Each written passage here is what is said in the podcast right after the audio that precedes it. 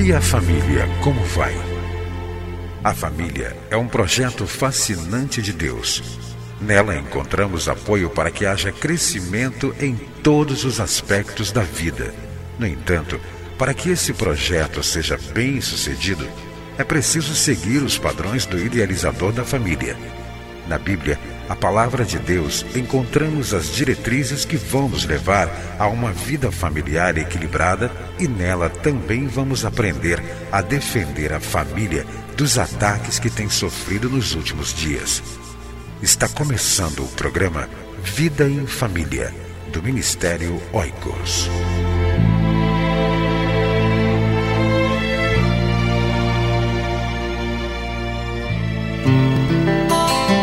A família na Bíblia. Você conhecerá como Deus ama, protege e ajuda as famílias. 13 estudos bíblicos sobre o lugar da família nas páginas da Bíblia. Adquira para estudo individual ou em grupo. Visite-nos na internet em www.cliquefamilia.org.br ou ligue para nós 21 2264 9207. Você vai ouvir agora mais uma mensagem para fortalecer a sua família. Participe do Ministério Oicos. Seja um doador ou leve a sua igreja a ser parceira.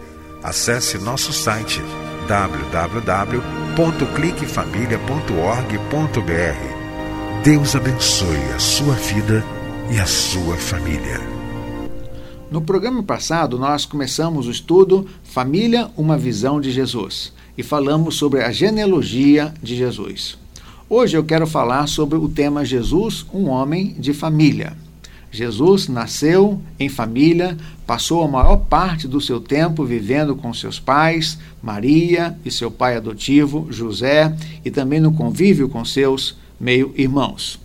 Quando lemos os evangelhos, especialmente o evangelho de Lucas, nós podemos encontrar muitos detalhes interessantes sobre a vida familiar de Jesus.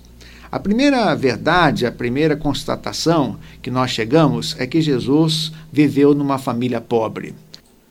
Em Lucas capítulo 1, versículo 48, nós encontramos Maria reconhecendo a sua condição humilde.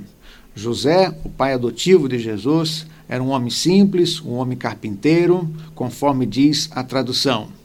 E a primeira lição que nós encontramos nesse texto é de que nós podemos ser pobres do ponto de vista financeiro ou do ponto de vista social, mas podemos enriquecer a muitos. Jesus viveu numa família pobre, mas foi uma família que enriqueceu muitas outras famílias. Acima de tudo, porque Jesus deu a sua vida por nós e através de Jesus nós podemos nos enriquecer do ponto de vista espiritual.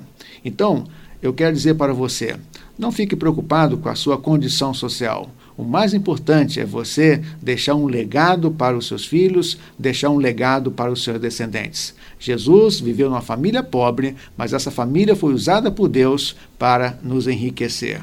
A segunda constatação sobre a família de Jesus é que era uma família religiosa.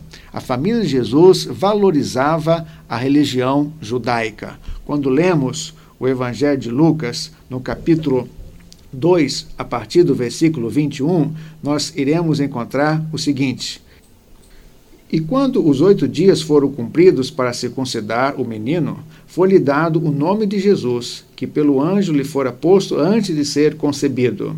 E cumprindo-se os dias da purificação, segundo a lei de Moisés, o levaram a Jerusalém para o apresentarem ao Senhor. Segundo o que está escrito na lei do Senhor, todo macho primogênito será consagrado ao Senhor. E para darem oferta, segundo o disposto na lei do Senhor, um par de rolas ou dois pombinhos. Aqui nós encontramos os pais de Jesus, Maria e José, o pai adotivo, indo até o templo para a circuncisão de Jesus. Aqui nós encontramos o valor da religião no lar de Maria e José, o valor da religião na família de Jesus. Quando lemos também a palavra de Deus, nós podemos verificar o quanto os pais de Jesus também valorizavam a cultura judaica, as festas judaicas. A Bíblia diz que todos os anos Maria e José iam até Jerusalém para a celebração da Páscoa. Uma outra constatação que nós podemos verificar que além de ser uma família pobre, uma família religiosa, a família de Jesus era uma família de relacionamentos. Em Lucas capítulo 2, do versículo 43 até o versículo 45, nós encontramos o seguinte: Regressando eles, terminados aqueles dias, ficou o menino Jesus em Jerusalém e não souberam seus pais. Pensando, porém, eles que viria de companhia pelo caminho, andaram o caminho de um dia e procuravam-no entre os parentes e conhecidos. E como não o encontrasse, voltaram a Jerusalém em busca dele. Eu quero apenas destacar essa expressão: procuraram-no entre os parentes e conhecidos. A família de Jesus era uma família que mantinha relacionamentos com outras famílias.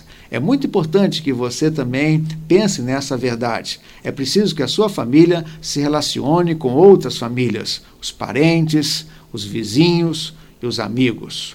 A família de Jesus nos ensina também que os pais foram também um exemplo muito importante para nós, pais, hoje. Eram pais responsáveis. Quando notaram a ausência de Jesus naquela comitiva, diz a palavra de Deus que eles voltaram e procuraram por Jesus durante três dias. Diz Lucas, capítulo 2, versículo 45: E como não o encontrassem, voltaram a Jerusalém em busca dele. Aqui nós encontramos pais preocupados com o filho.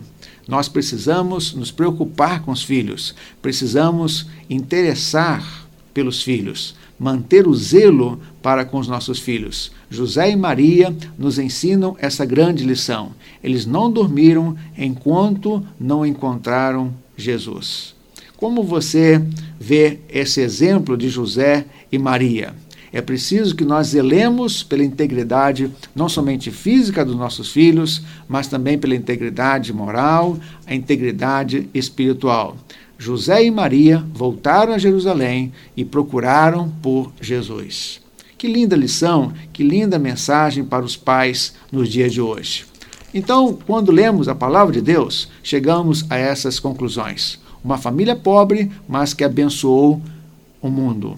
Segundo lugar, uma família que valorizava a religião. É muito importante que as famílias hoje valorizem a relação com Deus, a vida eclesiástica, o envolver-se com a igreja, o praticar os princípios religiosos no dia a dia do lar. A terceira lição é que a família de Jesus nos ensina sobre o valor dos relacionamentos.